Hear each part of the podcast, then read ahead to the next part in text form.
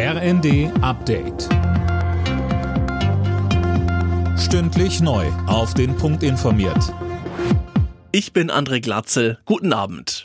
Im Streit zwischen Deutscher Bahn und Lokführergewerkschaft bleiben die Fronten verhärtet. Beide Seiten werfen sich gegenseitig vor, in den Verhandlungen zu mauern.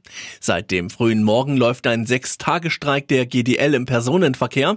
Die meisten Züge im Nah- und Fernverkehr fallen aus. Detlef Neuss vom Fahrgastverband ProBahn. Unser Tipp ist, verabredet mit euren Kollegen, Fahrgemeinschaften oder da, wo es möglich ist, fragt euren Chef mal, ob er nicht Homeoffice machen könnt. Das hat eigentlich bei den Streiks, die wir im letzten Jahr schon hatten, sehr gut funktioniert und äh, die Autobahnen waren dann auch nicht völlig überfüllt. In Russland ist ein Militärflugzeug abgestürzt, das meldet das Verteidigungsministerium in Moskau. Demnach sollen 65 ukrainische Kriegsgefangene an Bord gewesen sein.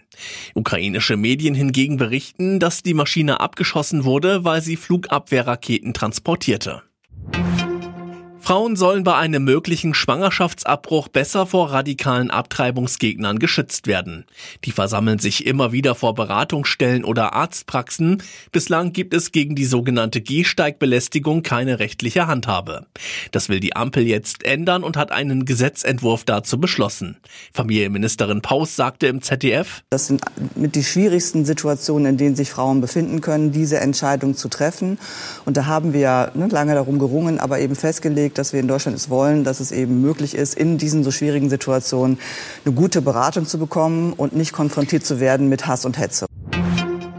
Tennisprofi Alexander Zverev hat sich ins Halbfinale der Australian Open gekämpft. Der Hamburger schlug die Nummer zwei der Welt, Carlos Alcaraz, in vier Sätzen. Zverevs Gegner im Halbfinale ist nun Daniel Medvedev. Alle Nachrichten auf rnd.de